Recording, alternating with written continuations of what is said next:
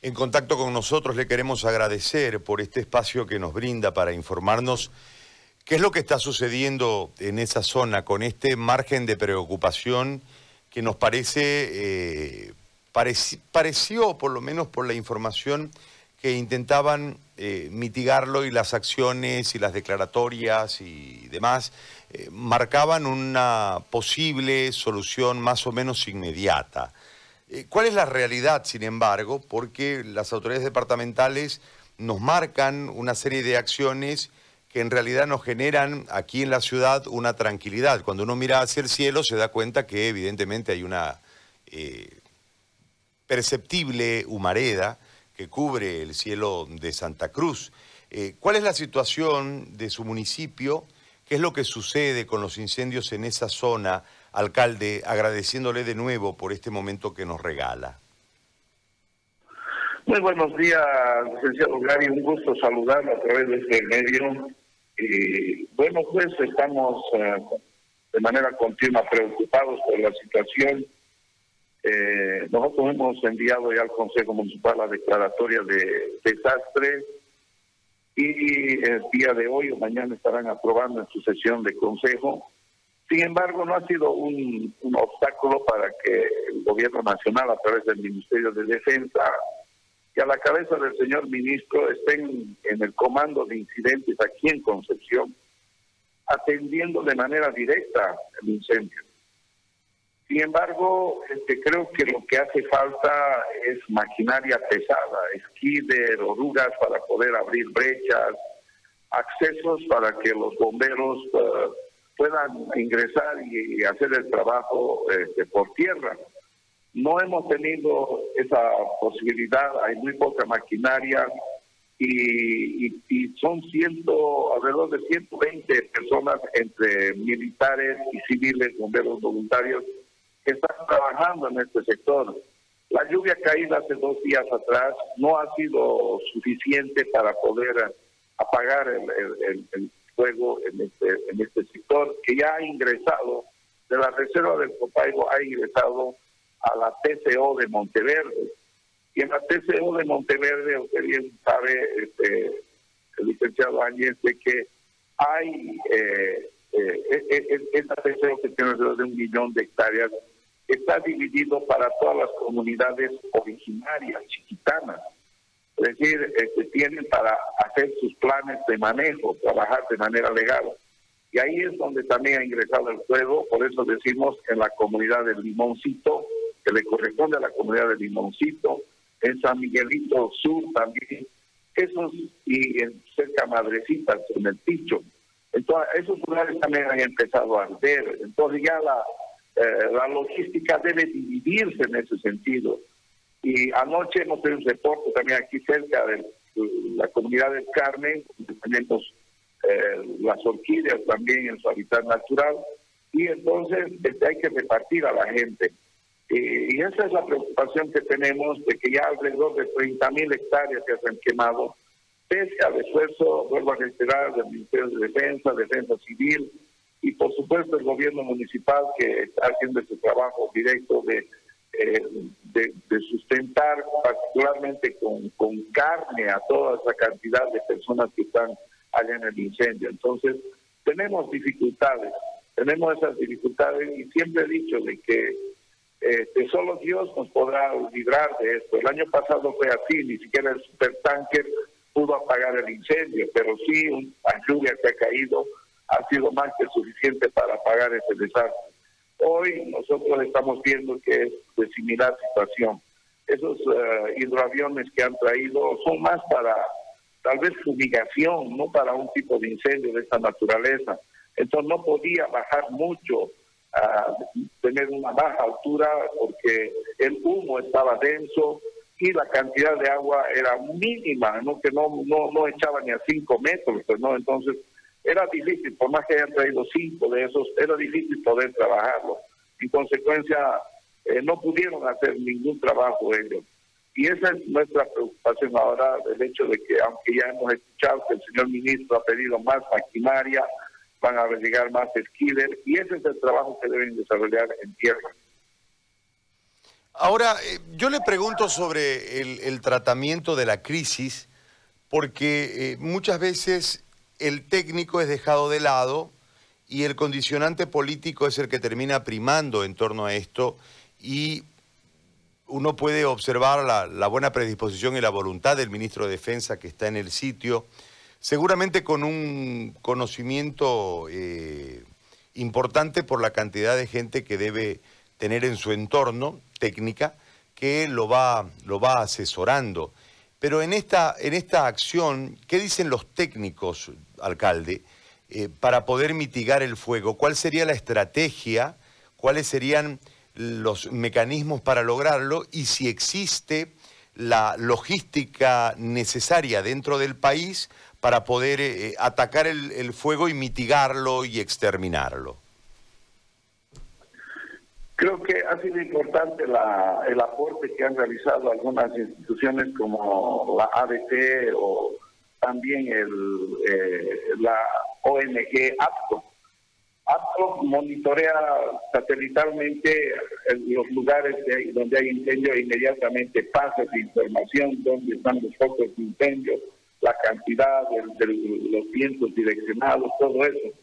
Ahora, el problema, como le digo, como es de difícil acceso, porque ese es un lugar donde el año pasado no ardió, entonces hay suficiente combustión también para, para generar eh, mucho fuego en este lugar y eh, el difícil acceso también ha contribuido a que no puedan fácilmente ingresar. No hay rutas, porque en este lugar no hay, no debiera haber chacos, y eso no entendemos cómo se ha generado en este lugar.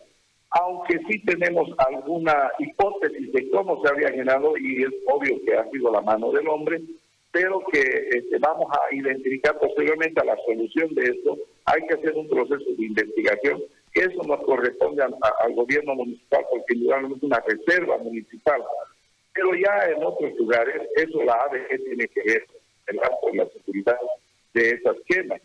Sin embargo, desde el ministerio me parece que han subestimado tal vez la cantidad de hectáreas en relación al año pasado.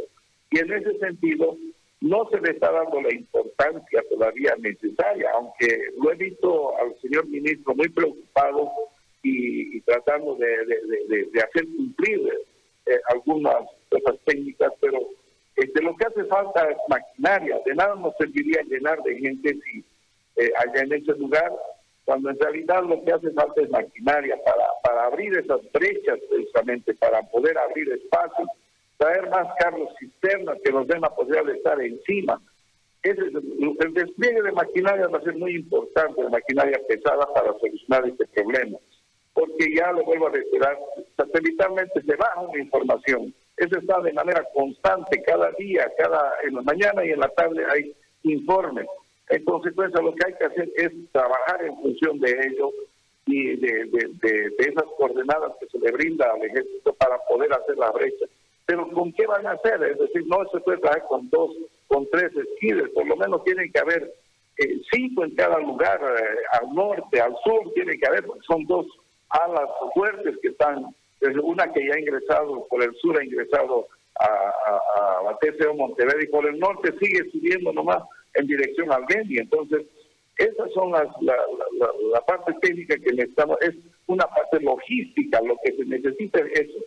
Y sin embargo, yo digo, no siempre en esa fe cristiana que nos tiene, lo único que lo va a poder apagar es la lluvia. Yo, yo, yo siempre digo eso, y caramba, el año pasado fue así y a veces ya desfallecemos pues, por el esfuerzo también y poner en riesgo a tanta gente y la única posibilidad que tendremos es que Dios nos mande una lluviecita y eso pueda apaciguarse. Mientras tanto están haciendo un trabajo obviamente, pero que no es lo suficiente como para poder apagar eso. Hace falta mucha maquinaria pesada para atender eh, este incendio.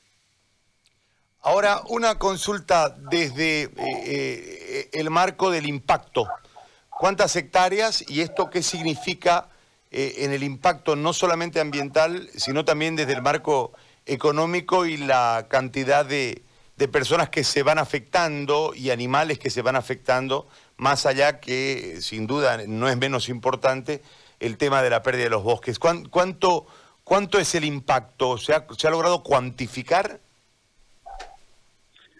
Mire, este, sí, eso sí yo quiero ser un poco drástico y muy frío en esta situación por cuanto son 30 mil hectáreas, es un, mínimo en relación al incendio del año, el año pasado.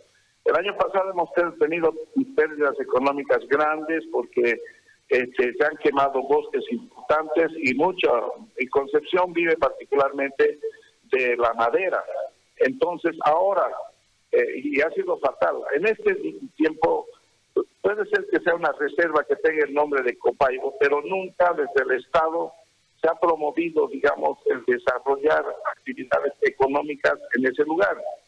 Este, hay el, gobierno anterior ha propiciado asentamientos en, dentro de la misma reserva, pero con la ley municipal ellos no pueden prácticamente desmontar para, para poder producir.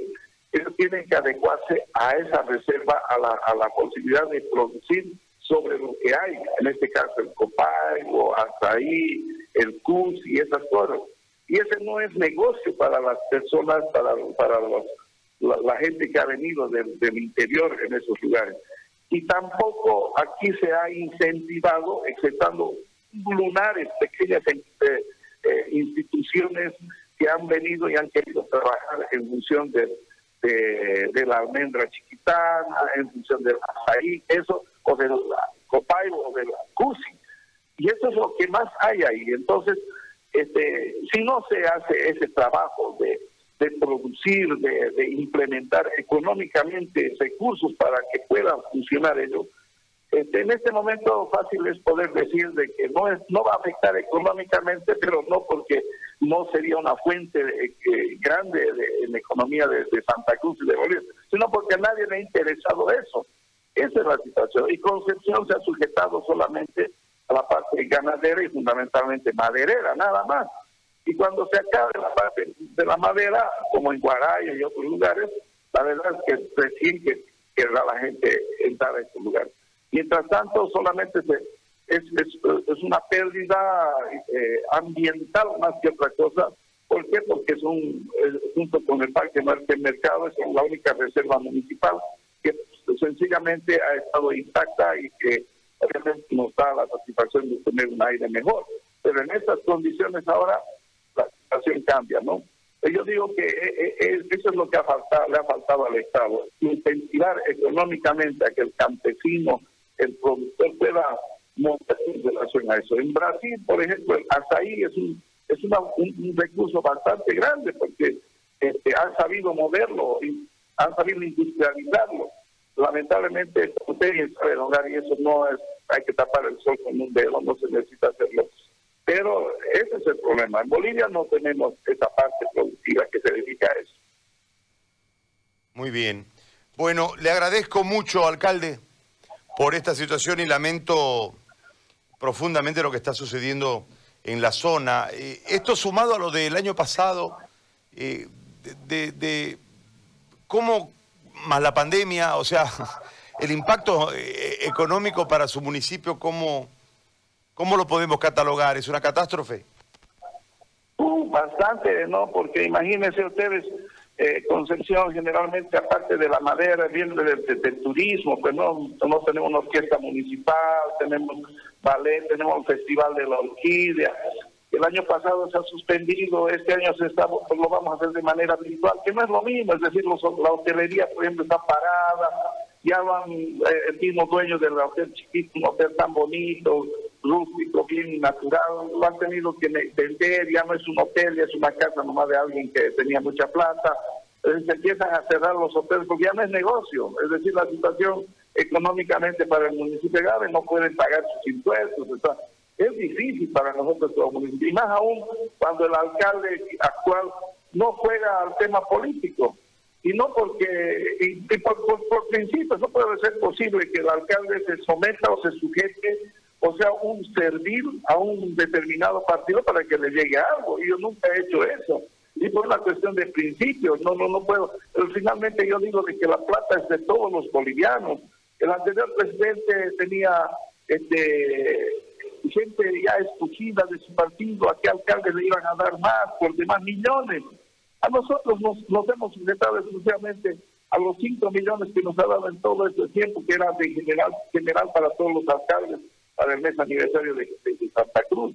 Y después nosotros no hemos recibido proyectos de gran envergadura que nos haya posibilitado hacer y mejorar las condiciones de concepción. Ahora yo, que no hago parte también de demócratas, en la misma situación me han comisionado, a mí apenas me han hecho 15 cuadras de adoquinado y listo. Eso es todo lo que yo he recibido. Con nuestros recursos propios hemos, ampliado el, el adoquinado, estamos haciendo nuestro hospital, vamos a iniciar, es decir, con nuestros propios recursos compramos nuestro un hospital que lo hemos adecuado y lo hemos equipado de la mejor manera, tenemos todas las especialidades, porque el torno de una capital de provincia tenga que utilizar a sus ambulancias solamente como medio de transporte para llegar a Santa Cruz. Ahora no, pero eso es la, realidad. Un alcalde cuando no es un servil, cuando no está sometido a los caprichos de los políticos, lamentablemente no no no le va bien. ¿para qué, para qué el grito de autonomía? ¿Para qué este, tanta del pacto fiscal y demás cuestiones? Todo es en la retórica, que es decir, de unos y otros políticos que solamente hacen cara de publicitar más las cosas. Pues yo no hago parte de eso. Pues yo termino mi gestión y me iré a mi casa porque no me gusta, nunca he sido un político, he sido invitado de demócratas, pero no así de esta manera. Yo creo que el impacto lo lleva a nuestro pueblo, y no solamente con, este, con esta situación. El año pasado teníamos los incendios, los 21 días del, bloqueo para que eh, eh, el tirano se vaya, hemos tenido otra vez ahora eh, la pandemia, ahora los incendios, es decir, un municipio completamente parado. Y encima me castigan con informes de que estamos en riesgo alto, viendo que hay municipios que han tenido más de 50 muertos y nosotros tenemos 11, que no, no es grato para mí, pero el, el municipio que menos decesos ha tenido y sigue en riesgo alto. Nunca hemos ocultado la, información, hemos hecho en su momento por un encapsulamiento, hemos hecho en su momento por uno, eh, el rastrillaje, hemos dado los medicamentos gratuitos, todo lo que considerábamos prudente. Y la economía va en desmedro de nosotros. Yo mantengo el 60% del personal de salud con recursos del municipio. A mí nadie me ayuda. El CEDES tiene pocos médicos aquí y el Estado lo mismo. Entonces, es un municipio que se mantiene con sus propios recursos. Económicamente ahora en este momento estamos peor. Encima la gente que no es consciente nos pide desayuno escolar, imagínense en efectivo, como si hubiera habido clases. Es decir, esas son las cosas que desesperan, que hacen que, que, uno mire que los gobernantes al fin y al cabo no han hecho ni están haciendo, y ojalá el que sea presidente pudiera hacer algo fundamentalmente por, los, por los municipios que somos más asustados por esta situación económica. Don David, muy amable como siempre por atendernos. Le agradezco infinitamente. Mi gratitud a usted, señor Áñez, yo le agradezco infinitamente porque usted hace el eco de todas las personas que de alguna manera tenemos las voces embargadas. Muchas gracias. Don David Mollinedo, alcalde de Concepción, en contacto con nosotros en esta mañana en un tema ingrato, ¿no?